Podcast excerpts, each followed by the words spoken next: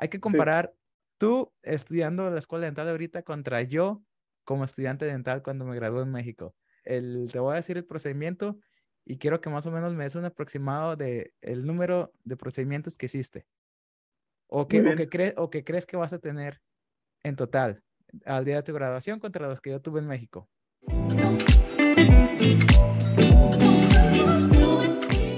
Bienvenidos a otro episodio del podcast de Don't Academy. En esta ocasión tenemos a uno de mis mejores amigos de aquí de la escuela. Y pues yo creo que de toda la vida. Más mexicano que yo, se sabe más canciones de folclore mexicano, baila mejor es toda la música regional mexicana. Eh, Iván, ¿cómo andas? Muy bien, muy bien. Muchas gracias por la bonita introducción. ¿Cómo andamos? Muy bien. Iván, pues básicamente para darles una pequeña introducción sobre Iván Corona, él es un estudiante de cuarto año de aquí de Michigan, de odontología, somos compañeros. Y pues ya tenemos como un año, un año y medio siendo muy buenos amigos y pues por ahí tenemos algunos planes en futuros que se van a, ojalá que vayan a coincidir. Y él y también Rodrigo, que ya está en otro podcast, en otro video, pues ellos son con los muchachos que van junto aquí en la universidad. Entonces, me llamó mucho la atención traer a Iván porque me va a dar una opinión diferente de la que yo tengo acerca de la escuela. Como ustedes ya saben, yo soy un poco más grande, yo nacido y criado en México, aparte pues ya soy un dentista ya, entonces Iván me va a dar como otro tipo de experiencia desde su punto de vista en cuanto a cómo es la odontología aquí, cómo es estudiar y pues aparte van a saber un poco de eh, fun facts o de cosas interesantes sobre Iván, como por ejemplo que fue porrista y también vivió en una casa de fraternidad dental. O sea que si lo han visto como en las películas, a las fraternidades dentales, no, las fraternidades en general de las universidades, pues nosotros tenemos la percepción como que es de mucha fiesta y todo, pero esta es una fraternidad dental, entonces está muy, muy, muy interesante. Antes de empezar esta entrevista, pues obviamente tú eres hispano, eres de México, somos del mismo estado de Jalisco. Estaba viendo nada más los datos y resulta que aquí en Estados Unidos la población de los hispanos somos el 18% de la población total en este país, aproximadamente 59 millones, 60 dependiendo de cuál sea tu fuente de información. Sin embargo, únicamente hay 5.9% de dentistas. Quiere decir que estamos pues muy rezagados en ese número. Tú que estás pues bien familiarizado con la cultura aquí de Estados Unidos y que vienes de un estado muy fuerte hispano como lo es Illinois, ¿por qué crees que es tan grande la diferencia entre el número de habitantes en total y el número tan bajo de dentistas hispanos en este país? Bueno, es un tema que me apasiona mucho. Es una de las razones por cual yo decidí de ser dentista porque pues en toda mi vida mis padres casi no hablan muy bien el idioma, el inglés. Entonces yo desde, desde niño los acompañaba a que citas de, de dentista, del doctor, que hasta citas con el abogado para ser intérprete. Y desde muy niño me di de cuenta que casi no hay gente hispana siendo médicos, siendo dentistas, siendo abogados. Volviendo a tu pregunta, ¿por qué hay ese gap? Poquita más información sobre mí. Yo crecí en un suburbio en las afueras de Chicago, clase media, o sea, ni muy, muy, ni tan, tan. Entonces, este, en ese aspecto fui muy afortunado en las escuelas públicas a cuales fui, empezando desde la primaria, desde la secundaria, desde la prepa obviamente le eché ganas en la escuela y me fue bien para salir en listas y eso, pero yo fui muy afortunado. No, no estuviera aquí si no fuera con el apoyo de mis padres, el apoyo de mis maestros y también pues el apoyo de mi comunidad, que todo eso te influye la persona que eres tú. Entonces, ¿por qué hay ese gap? Usualmente las comunidades hispanas casi no tienen los recursos para tener buenas escuelas públicas. Entonces, ¿qué significa eso? Tal vez los maestros no te apoyan bien, esta fundación académica para salir adelante que en la prepa, porque para, para ser un dentista aquí en los Estados Unidos tienes que primero tener tu bachillerato, o sea, ir a colegio por cuatro años.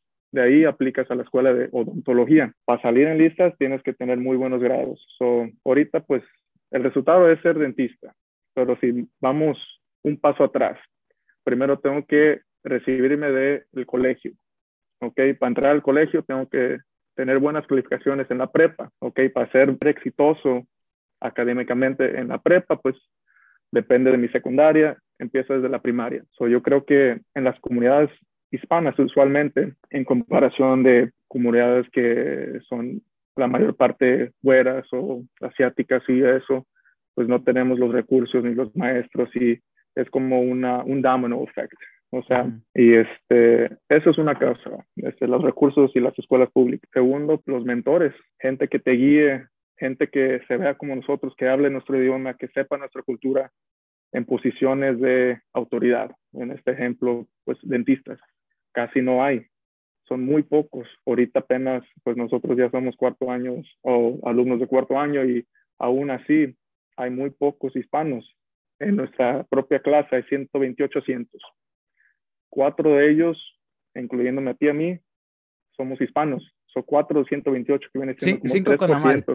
Cinco con Amal. con Amal. Ok, son más o menos el 5% que va mano a mano con estadísticas que mencionaste previamente. Entonces, es algo que me apasiona mucho. Yo ya cuando me reciba, pues quiero ser una figura en mi comunidad para ser un, un advocate para toda la gente hispana, para que me miren a mí, para que vean, oh, es posible, si, si yo lo puedo lograr, tú también, y ser ese ejemplo para pues ayudar a la comunidad latina. La otra vez estaba platicando lo mismo con Rodrigo de que a lo mejor nuestra cultura como que no no ve más allá como de el poder de la educación porque como tú bien dices, para entrar de la prepa, para cuando entres al bachillerato o al colegio, pues es un proceso de selección, o sea, mucha gente aplica y pocos quedan cuando entras a la escuela dental de todas esas personas que aplicaron y entraron al colegio, todavía es un proceso de selección todavía más complicado.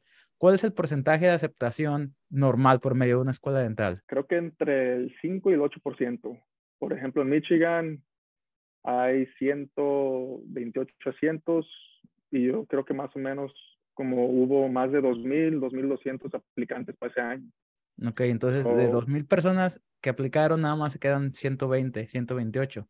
Eso quiere decir que pues mucha gente no, no, no la va a hacer. Oye, y más o menos cuéntame, porque pues yo ya sé de ti, ¿verdad? Yo ya sé tu historia. Sé que aplicaste en las universidades, en todas las que aplicaste, quedaste, que fue Milwaukee, UIC en Chicago, Michigan y en San Francisco, en la del Pacífico. Cuéntame, o sea, ¿cómo le hiciste para tener un porcentaje de aceptación del 100%? O sea, si lo vemos desde un punto de vista, ok, un estudiante promedio en una situación promedio tiene el 5% de aceptación, pero ¿tú cómo le hiciste para obtener, o sea, para aplicar en cuatro y quedar en cuatro? Buena pregunta, pues le eché ganas, tanto como con mis estudios, con uh, extracurriculars, actividades que hice afuera de, de mis estudios, mencionaste, sí, fue por RIS por un año, que fue una experiencia muy bonita, me abrió las puertas, tuve la oportunidad de viajar, conocer a muy buenos amigos, estuve involucrado en ser un ESL tutor, so que viene siendo un English as a Second Language tutor para gente de secundaria y de prepa. Iba a las secundarias y las prepas y a los alumnos que venían de otros países, tanto como Latinoamérica, como África, Europa, que su idioma principal era otro, me llamaba mucho la atención porque yo en un instante cuando estaba en la primaria, yo también era uno de esos alumnos donde me pusieron en clase de donde inglés no es tu idioma. No es tu idioma. Correcto. Entonces es algo que me apasiona mucho, ser una guía, un mentor para estos alumnos, para que vean que la educación, que las puertas que le pueden abrir si deciden ir a, al colegio. Fue una experiencia muy bonita, me encantó mucho. También tuve trabajos, trabajé como mesero, trabajé en la construcción, trabajé en una oficina de, de abogados, estuve involucrado en otras cosas, en otras actividades de volunteer, echándole ganas en mis estudios, formando buenas relaciones. Fui, trabajé como quien, no, no trabajé, pues fue, fui voluntario en una clínica dental por más o menos 10 a 11 meses Iba una vez por semana por como 3, 4 horas y durante ese año formé una muy buena relación con el dentista. Era un, dentista de tres generaciones. El hijo más joven que se acababa de recibir de 25, 26 años, estaba su papá que estaba 60, 65 años, ya era a punto de retirarse. Ellos me, me aceptaron. Ahí es donde inició el querer ser dentista, porque tanto como interactuar con los pacientes, el trabajo, el ser el dueño de tu propio consultorio, me di de cuenta muchas cosas, lo bonito que puede ser. En ese ejemplo de esta clínica, pues venían pacientes que de 20, 25, 30 años yendo al mismo dentista, a la misma educación y pues se me hizo hermoso tener ese impacto. Ya no son pacientes tuyos, son amigos de una vida y ellos deben crecer, igualmente tú ves crecer a, ellos y a sus hijos. Oye, cuéntame, eh, ya nada más para cerrar un poquito como este tema, ¿cuál es la percepción que tú has tenido con tus pacientes? Porque como ya sabemos, aquí en Michigan es bien diverso, o sea, hay mucha gente de los países árabes, también hay mucha gente de India, somos poquitos de hispanos. ¿Cuál ha sido tu percepción con los pacientes? En lo personal, o sea, te cuento, tú hablas inglés bonito, yo tengo mi inglés medio, medio feo. tengo un acento marcado, fuerte, fuertote. Sí, pero te das por entender. Me doy por entender y, yo en ningún momento he sentido que un paciente como que lo si sabrá o no sabrá. Y en lo personal, mi experiencia atendiendo pacientes aquí y este, haciendo planes de tratamiento grandes y haciendo procedimientos difíciles, lo de ser hispano nunca ha como sido un factor determinante para los pacientes cuando deciden o no si obtener posodontología. ¿Cuál ha sido tu experiencia en general atendiendo pacientes? Positiva, o sea, muchas veces, oh, pues mi nombre es Iván Corona y me preguntan, oh, Iván, ¿eres ruso? ¿Eres qué eres? Y este, por curiosos, por metiches, por no sé qué, pero yo les contesto, oh, soy mexicano, pues al menos en la escuela dental, mucho tiempo que tienes que esperar que para la diferente facultad y todo eso, me, gusta conocer a mis pacientes. Igualmente ellos me preguntan de mí acerca de mi nacionalidad, nunca he tenido una mala experiencia. Nomás me preguntan, ¿de dónde eres? Oh, de Chicago. No, no, no, no, no, pero ¿de dónde eres? Ah, ok, ya, ya veo. No, soy mexicano, ya, hasta ahí. Y dices mexicano instead of Mexican. Así les digo yo. Cuando me preguntan, where are you from? México. Ay, nunca les digo México. Ajá.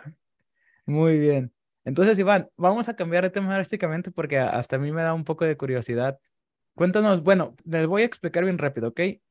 Ya se habrán dado cuenta, o espero, bueno, si, si les interesan un poquito los deportes, van a saber que aquí en Estados Unidos el college, los deportes de colegio son extremadamente populares, hablándose de básquetbol, hablándose de fútbol americano, no soccer, bueno, o no fútbol como nosotros lo conocemos.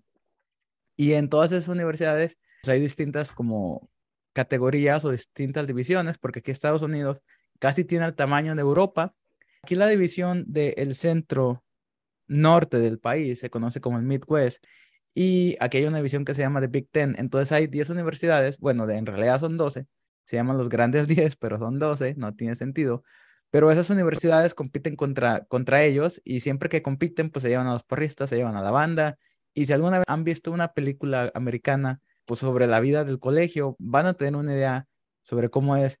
Cuéntanos, ¿qué es ser un porrista? Se me hace muy, muy, muy curioso porque tú me dijiste que eras de, de, los que aventaban a los muchachos acá para arriba y luego los volvían a aventar y los acachaban, pero eso es lo que nada más uno ve por fuera porque tú me comentaste que tenías que ir a practicar de gimnasio, entonces cuéntame un poquito sobre, sobre cómo te ayudó eso a, ser como un poquito más organizado con tu tiempo. Ser porrista sí se ocupó, fue un big time commitment. Si querías ser porrista, te tenías que escribir como que básicamente para el año entero, de julio a julio, como quien dice. Teníamos práctica lunes, miércoles y viernes. Martes y jueves teníamos pesas con todo el equipo y ya en el pues, gym. sábado en el gym con todo el equipo y sábado y domingo eh, teníamos las presentaciones. En el otoño era el fútbol americano y ya en, en el invierno era el básquetbol.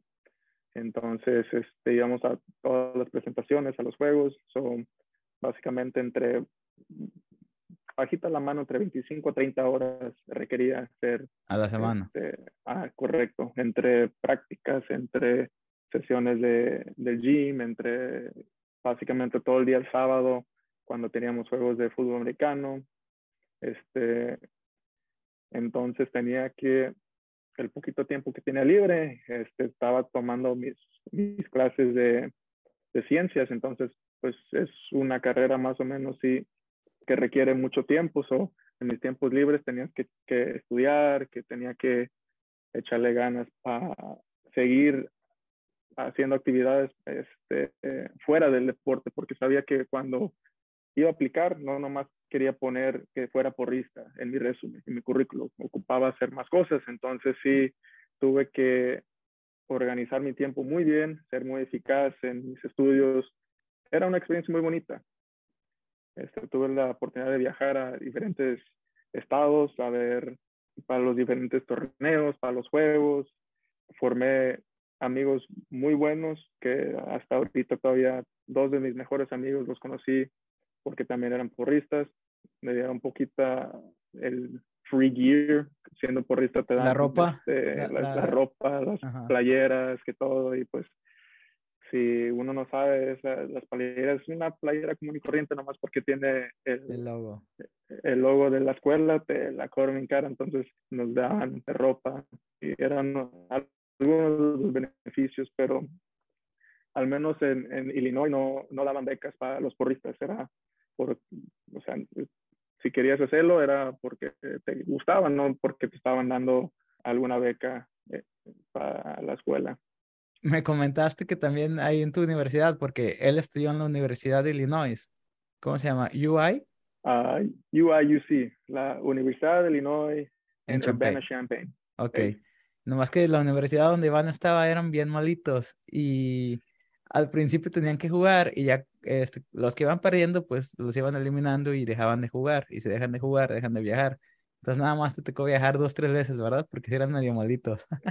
Correcto, pues íbamos a los torneos y eh, en los torneos si perdías tu juego, pues te ibas a la casa, te mandaban a la casa y si ganabas, pues te quedabas, te quedabas otro día, otro fin de semana y así. entonces, pues desafortunadamente cuando yo era porrista, no eran muy buenos ni en el fútbol americano ni en el básquetbol.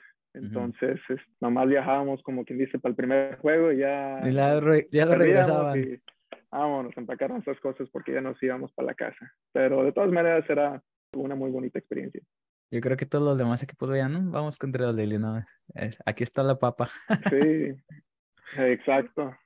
Muy bien, entonces, ¿ya tuviste tu experiencia en el colegio o tuviste tu experiencia como en el bachillerato? Fuiste porrista, estaba siendo asistente, estudiaste biología, sí estudiaste biología, ¿verdad? Biology. Correcto. Y pues ya aplicaste la escuela dental, como ya lo dijimos, aplicaste a cuatro escuelas, quedaste, tomó la decisión de Michigan, pues ya sabemos que fue por precio, bueno, me comentaste que fue por precio y pues también es el nombre de Michigan, ¿verdad? Entonces cuéntame, me da mucha curiosidad.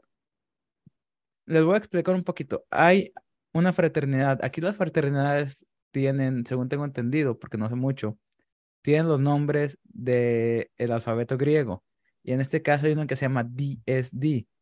Y esa fraternidad, número uno, fue la primer fraternidad dental del mundo, porque lo googleé, está en la página. Y creo que se fundó en el 1890 y tantos, o sea que es una fraternidad que tiene más de 100 años de historia.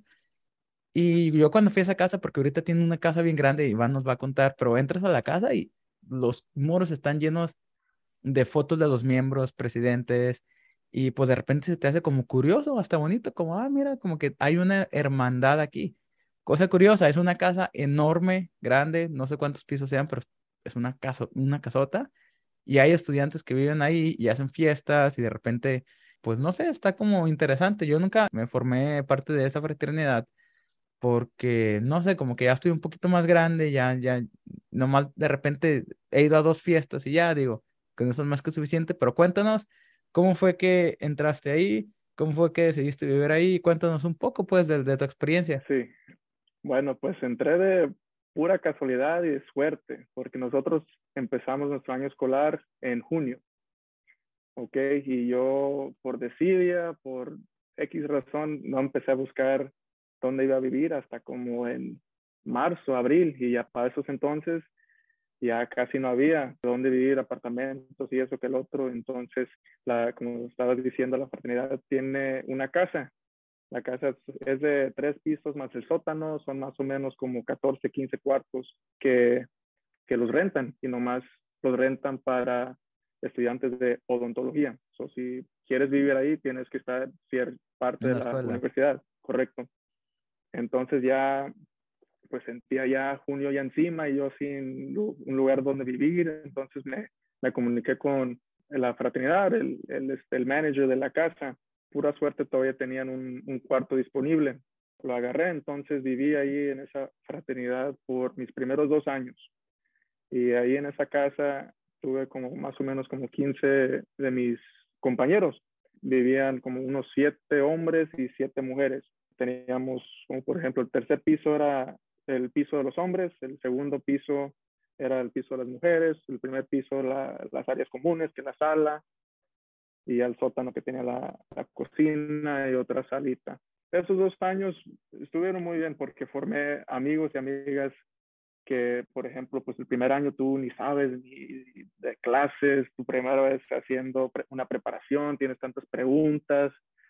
Entonces ahí vivían gente de primer año como yo, vivían gente de segundo año y de tercer año y uno de cuarto. Entonces pues tenías todos los cuatro niveles de, de experiencia. Si tenías una pregunta, hey, ¿cómo, ¿cómo esta clase está difícil o este profesor?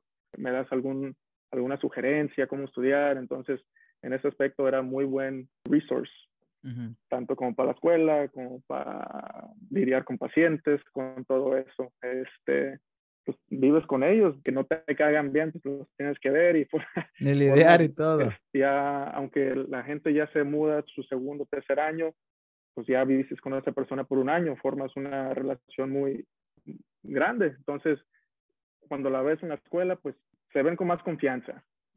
Por ejemplo, yo, yo soy de cuarto año.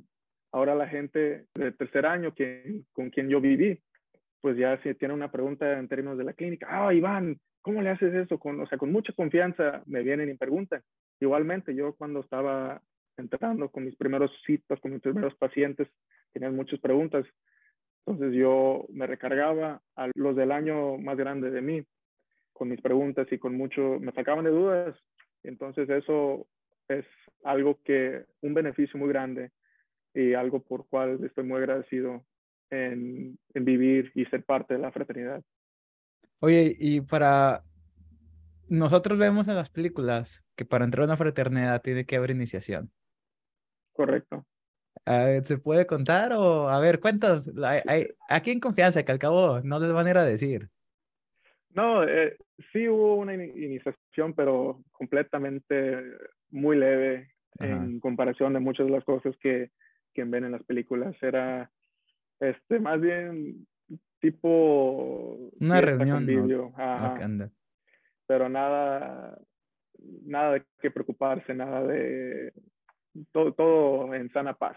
Y luego también se me hace muy curioso de que, o sea, todo está extremadamente bien organizado porque pues hay miembros que ya son pues adultos, 60, 70 años y todavía están al pendiente eh, de, la, de la fraternidad y que pues ellos también cuando fueron estudiantes estuvieron en su momento viviendo en esa casa y de repente, oye, cuéntame, o sea, como en el networking, o sea, tú puedes decir, ok, yo, yo soy DSD y ya eso te abre las puertas para conocer a, a nuevos dentistas o cómo está en cuanto a networking? Sí, es una opción, es o uno de los beneficios este, de la fraternidad. Es interesante, hay un fin de semana que te cae una pareja de como 50 años y, oh, y yo viví aquí y me recibí de tal año, ya platicas y dónde trabajas y eso que el otro y en ese término sí puedes hacer conexiones y hasta conseguir trabajo también. Pero ya depende de ti también, tú te tienes que exponer y platicar y conocerlos y pero sí es un, ah, pues cada clase tiene como unos 40, 50 miembros, so ya con los años pues te van acumulando ya, por ejemplo, si tú estás buscando un, un trabajo, pues, ok, te vas a, ¿quién son los miembros de Illinois? Si yo quiero regresar a trabajar en Illinois. Entonces ya me mm. voy, investigo esta información y al menos es una puerta, o sea, ya tienes que, puedes comenzar con el pie derecho, una referencia. Ya si pues te funciona si para ambos, pues qué bueno, y si no, pues al menos ya este, tuviste el intento. Oye, ¿y qué tan cierto es que tienen un laboratorio dental ahí en la casa? Porque yo nada más he entrado al, primer piso de las áreas comunes, pero cuéntame un poquito del laboratorio. Está viejito y el laboratorio lo usamos para hacer el, el wax up, o sea, de, de cera. Los dientes el primer año, ajá.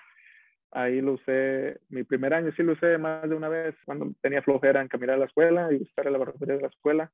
Ahí tenían todo gas y todos los instrumentos. Y sí, o sea, pues es mucho más fácil ir a tu sótano que caminar milla, milla y media este, para la escuela en el frío. So, en ese aspecto sí, sí valía la pena y con mis demás compañeros, hay tres, cuatro compañeros, tomando una copita de vino, haciendo tu, este, el wax up, estaba, ajá, estaba muy padre. Ok, muy bien. Pero laboratorio bonito, no, no, no era ningún laboratorio, laboratorio bonito, pero sí tenía lo básico y lo que ocupábamos. De perdido para llenar una impresión, sí. Eso sí. Ok, bueno, ya es ganancia porque en diciembre no es nada bonito tener que ir a la escuela nada más a hacer algo de laboratorio. De hecho, ahorita, ahorita a estar en la escuela y pues a mí me toca ir ahorita al laboratorio para aprovechar que ahorita está sola la escuela. Muy bien, entonces cambiando básicamente de tema, me gustaría seguir preguntándote, porque nosotros ya estamos aquí en cuarto año. Básicamente vamos a graduar, curiosamente, el 5 de mayo. Para ustedes, los que viven en México, 5 de mayo, a lo mejor va a ser como, eh. Bueno, a los, de, a los de Puebla sí es importante, a la del resto de México no. Pero aquí en Estados Unidos ellos piensan que el 5 de mayo es el Día de la Independencia de México y todo el mundo toma margaritas, todo el mundo come tacos. Estamos ahorita a mediados de julio, en mayo nos graduamos, nos quedan nueve meses y medio. Actualmente Iván y yo estamos aplicando las especialidades. En la especialidad se llama Advanced Education in General Dentistry, educación avanzada en odontología general, que es como te convierte en un superdentista. Y para mí, pues ya saben que es prostodoncia.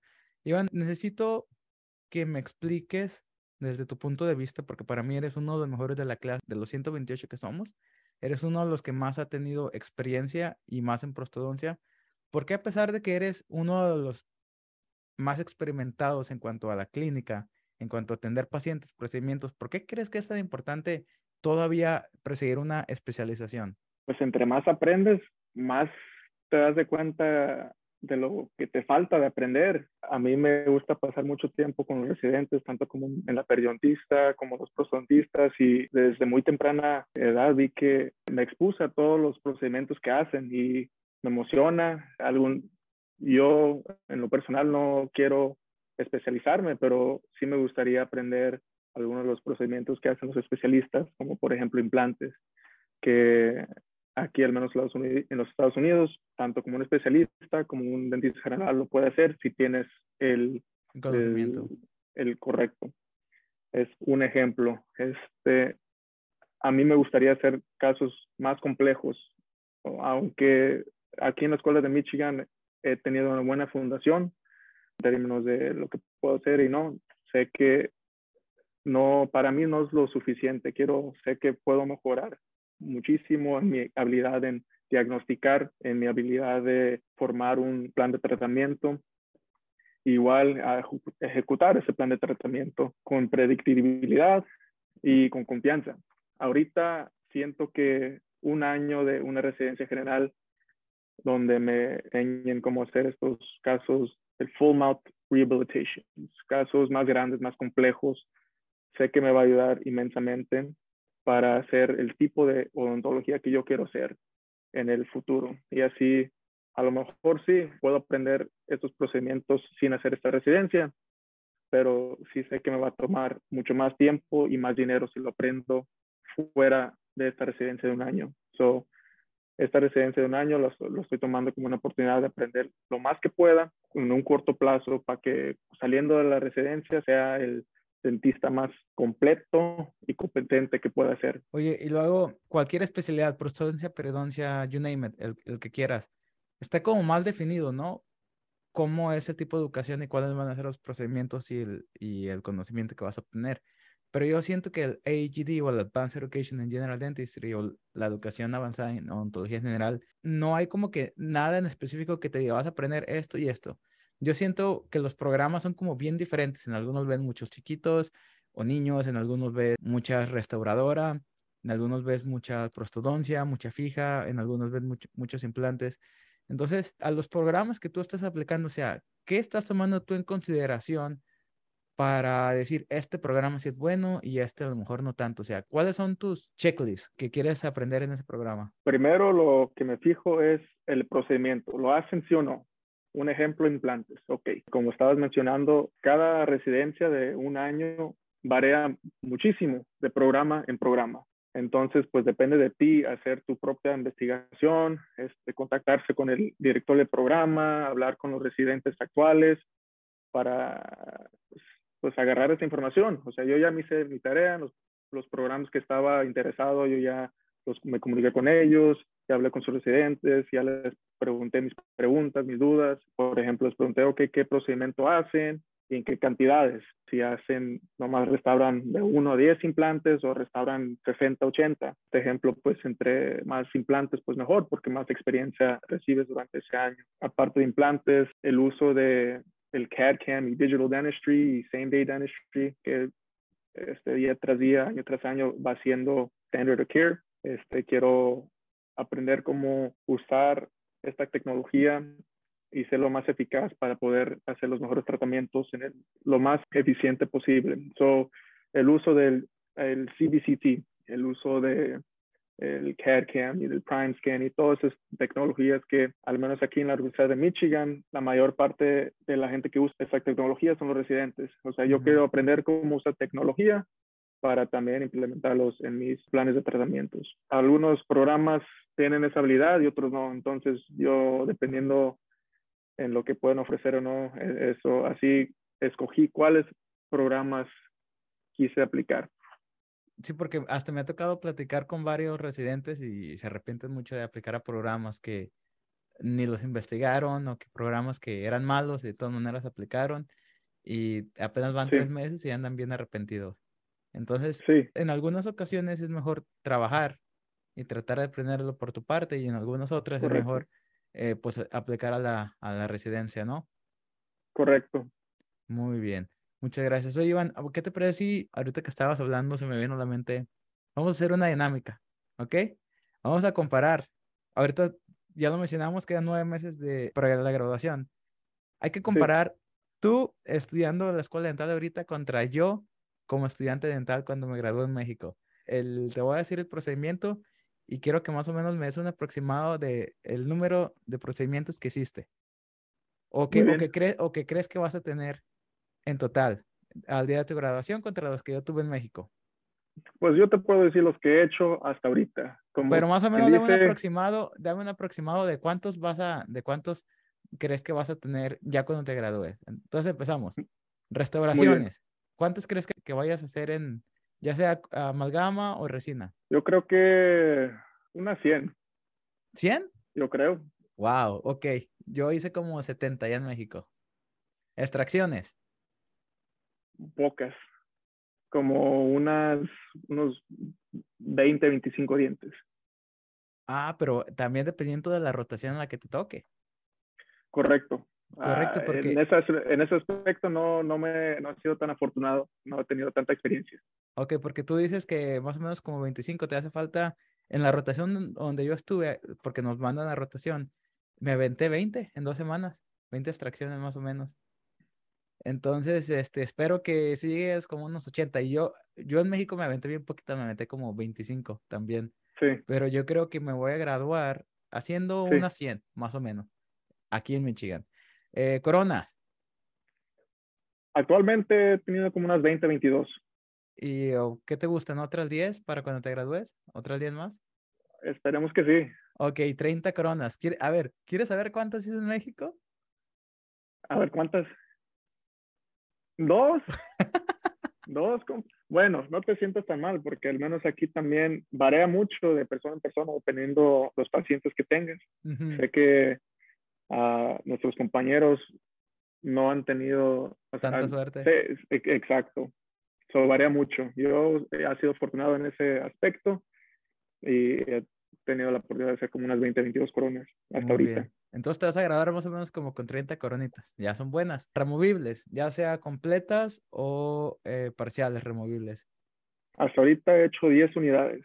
10 unidades. ¿Y qué te gustan? ¿Otras 5 o 6 de aquí a lo que queda? Creo que otras 6. Ok. Otros tres pacientes de doble. Ahí te va, ahí te va. ¿Cuántas hice yo? ¿Tres? ¿Tres, tres, unidades o...? Tres unidades. Ok. Ok, ¿qué, ¿qué, más nos falta? Oh, esta, esta sí te la voy a ganar. Endodoncias. Ninguna. Ninguna. ¿Y cuántas vas a hacer?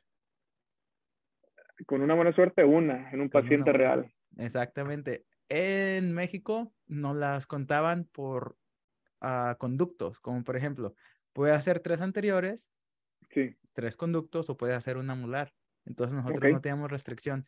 En total hice creo que 25 conductos, entonces no, no me acuerdo exactamente, pero hice nada más como dos anteriores y los demás fueron molares. Entonces más o menos hice como siete molares y como dos, dos o tres anteriores. Y ya para finalizar, pacientes pediátricos. Ese también te lo voy a ganar. Pues nomás en mi rotación de dos semanas, que viene siendo uno, al, uno dos al día, como unos 12, 15 pacientes nomás. Y nomás e, esa cita, no, no es que lo estoy viendo cada seis meses. Ajá. Nosotros teníamos que hacer un semestre, pero era todo el semestre. Y eran requerimientos. No, creo que teníamos que hacer este, cuatro y cinco coronitas pediátricas, teníamos que hacer pulpotomías, pulpectomías, extracciones y tapadas.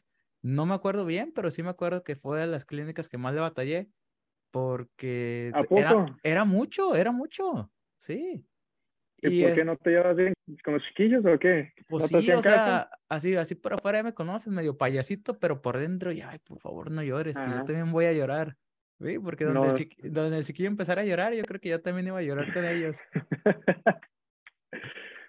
Muy bien. Entonces ya más o menos vimos, esto es una comparación, yo estuve estudiando del 2011 al 2015, fue una escuela, mi escuela no era tan popular por tener como no tanta clínica. Desconozco si todos los estudiantes de México tengan la misma experiencia que nosotros. Supuestamente Michigan es más de research, de investigación que clínica, pero tus números son muy buenos y son muy variados, como por ejemplo, tú estás haciendo muchas coronas, hay gente que a lo mejor está haciendo muchas restauraciones, hay gente que se va a graduar con 150 extracciones, probablemente más. Entonces es un poco de cuestión de suerte. Entonces ya más o menos les dimos los números y la comparación, pero definitivamente Iván ahorita sí está teniendo más experiencia que yo cuando la tuve en México. Sí, o sea, yo fui llamado, yo era un dentista, pero eh, yo creo que a, estas alturas de mi vida, Iván y yo hemos hecho casi el mismo número de, de coronas y ya las ha hecho pues más, más, más recientemente. Entonces, yo sí te considero más competente que yo ahorita para las coronitas, pero como yo voy a plegar a prostodoncista, espérame tantito, espérame tantito. Muy bien. Ya para finalizar, Iván, ¿Cuántos años tienes? Yo tengo 25 años. 25 años. Mira, te voy, a, te voy a contar por qué te pregunté esto. Yo creo que las personas que se están graduando ahorita de dentistas en México están entre 23, 24 y 25. Eso es como lo normal, porque nosotros no hacemos el colegio. Desafortunadamente, cuando estás muy joven, o sea, hasta fisiológicamente dicen el lóbulo frontal, el que se encarga del critical thinking, no está bien desarrollado, se desarrolla hasta los 25. Eso yo lo viví porque yo cuando era un estudiante en México mm, era una persona completamente diferente. Haz de cuenta, es como los Pokémon, ¿los has visto? Haz de cuenta que evolucioné. En, cuanto, en cuanto a la mentalidad, es como que evolucionó. Nada que ver con la persona que yo fui como estudiante dental. A mí me llama mucho la atención que tú, a pesar de que eres joven, porque eres de los más jóvenes de nuestra clase, estás como muy, me gustaría decirlo como que bien aterrizado, con los pies bien puestos en la tierra y estás como que bien al pendiente de los próximos pasos que tú quieras hacer en tu futuro. Me dijiste que a ti te gustaría que después de un año de práctica o de, trabajar para alguien más, o sea, te gustaría inmediatamente agarrar, pues abrir tu propio changarro o a lo mejor comprar una clínica viejita. ¿Cómo lo estás haciendo para obtener toda esa información? Porque en México, te cuento, no sé si has ido a algún consultorio dental en México. Eh, no, no he tenido la oportunidad. Ok, básicamente la gran mayoría, la gran mayoría de las clínicas en México simplemente es un cuartito chiquito, una silla, un escritorio y listo. No hay asistentes, no hay front staff, no tienes que oh, hacer nada de aseguranza, no tienes asistente dental, no tienes secretario. La gran mayoría de las clínicas en México son solo practitioners y ya. Si les va bien, tienen un asistente que también es secretaria. Entonces, eh, nada que ver con la odontología aquí. Y, les cuento un poquito, aquí las clínicas, para abrir una clínica y trabajar tú solo, mínimo ocupas un equipo de unas seis o siete personas, que eres tú, dos asistentes, alguien viéndote lo de la aseguranza y lo de los teléfonos y otra persona que sea como el comodín. Entonces, mínimo, estamos hablando de cinco personas aquí en este país. Y pues se la tienen que invertir mucho dinero porque imagínate, tienes que pagar cinco salarios más todavía tratar de obtener los beneficios, aparte que las rentas están bien caras. Allá en México puedes agarrar una rentita de 3 mil, 4 mil pesos, que no, a lo mejor no es mucho, entonces a lo mejor el riesgo no es tan alto como aquí. ¿Tú cómo te estás preparando para llegar a ese punto de ser todavía joven, 26 años, y echarte una deuda muy grande de comprar una clínica o de abrir una clínica y al mismo tiempo saber que hay gente que depende de ti, que si a ti no te va bien, ellos no van a traer comida a la mesa. Correcto. Pues hasta ahorita lo he hecho lo poquito que puedo hacer yo en mi tiempo libre, que viene siendo escuchar podcast. Ahorita en el 2022, la cantidad de información que hay sobre abrir tu propio changarro es increíble en comparación del 2000 o 1880, 1900, o sea. 2000, 2019. Eso, espérame, sí, sí, sí. Hace 20 años, 40 años. Espérate, repite eso porque para que la edición sea mejor. Ahorita en el 2022 empieza el de ahí. Ahorita en el 2022, la cantidad de información que puedes aprender, tanto como en podcast, como en Google, en otras plataformas, es increíble. Yo en lo personal escucho a dos, tres diferentes podcasts, por ejemplo, uh, T-Bone Speak, Dennis Money Show, Dentistry Uncensored, Howard Ferran. Podcasts al menos me favorecen a mí ahorita, porque hace 20 años, 30 años no había esta información tan disponible, tan fácil, que tú, o sea, yo siempre caminando a la escuela me pongo mis audífonos y escucho mínimo un episodio, dos episodios, dependiendo en la velocidad que lo estoy escuchando. So, conforme vaya acumulando episodios, aprendo muchísimo. Entonces yo estoy usando este tiempo, sé que quiero abrir mi propio changarro dentro de dos años que me reciba. Entonces ando haciendo lo poquito que puedo hacer, como escuchar esos podcasts, leer diferentes libros, tanto como liderazgo, como en comunicación. Estoy haciendo, tratando lo mejor que pueda hacer en networking para que cuando me llegue en ese instante tenga ya referencias, tenga gente que me pueda comunicar, que me pueda auxiliar, que me pueda sacar de dudas. Entonces, este, siempre que escucho un episodio, trato de hacer mis notas, si es una referencia o lo que sea, al menos ya sé qué tengo que hacer ya cuando esté en esos tiempos para abrir mi propio consultorio. ¿Cuál es tu plan? Como tu timeline. Si me recibo, me voy a recibir de 26, un año de residencia 27. Dentro de dos años ya quiero tener mi propio negocio. A los 29, ya quieres tener tu clínica funcionando. Correcto, me estoy dando dos años de tiempo de, trabajar, de encontrar la ubicación indicada, formar mi equipo, todo eso, unos dos años máximo. Si lo puedo hacer más pronto, lo voy a hacer más pronto. Ok, entendido. Otra cosa que también se me olvidó pasarte es que en México nadie te apoya para abrir tu consultorio. Si tienen que ser completamente ahora de pocket, porque aquí en Estados Unidos para que ustedes sepan, nada más, los bancos les gustan los dentistas porque pagan bien.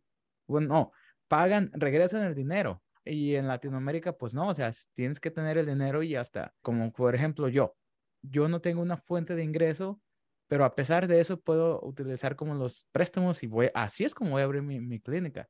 Pero en México, pues si no tienes, desafortunadamente, si no tienes el dinero, bye.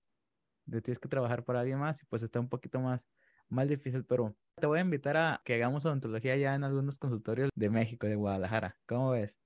No, pues cuando tú quieras, tú, tú nomás hazme la invitación y yo te caigo. Ah, muy bien. Pues muy bien, Iván. Muchísimas gracias por todo tu tiempo. Es la primera vez que ahorita digo al invitado muchas gracias por venir aquí y te veo en cinco minutos. claro que sí. Ahí te espero. No, pero me da muchísimas gracias por entrevistarme. Es la primera vez que hago esto. Y yo, pues tú ya me conoces, yo me pongo nervioso cuando estoy enfrente de una cámara, cuando estoy enfrente de un salón hablando personas. No es muy fuerte, pero encantado. Tú me preguntaste si querías ser parte de tu, de tu canal de YouTube y por ti, lo que sea. no, y luego, este eh, luego espérate que acabemos con los requerimientos, porque tengo que grabar muchos videos antes de graduarnos y pues voy a ocupar a alguien que habla español, entonces para el video vas a ser mi handyman, no mi wingman. Ah, bueno, bueno, pues si yo te puedo ayudar, con mucho gusto. Ándale, pues entonces Van es un poco tímido en comparación con su papá. Pero de todas maneras, aquí lo estoy apuchando un poquito ya para que, pues sí, para que entre al todo mundo de las redes sociales y todo esto. Iván, muchas gracias. Gracias, gracias, Leo. Nos vemos y nos vemos en el próximo episodio, amigos. Nos vemos.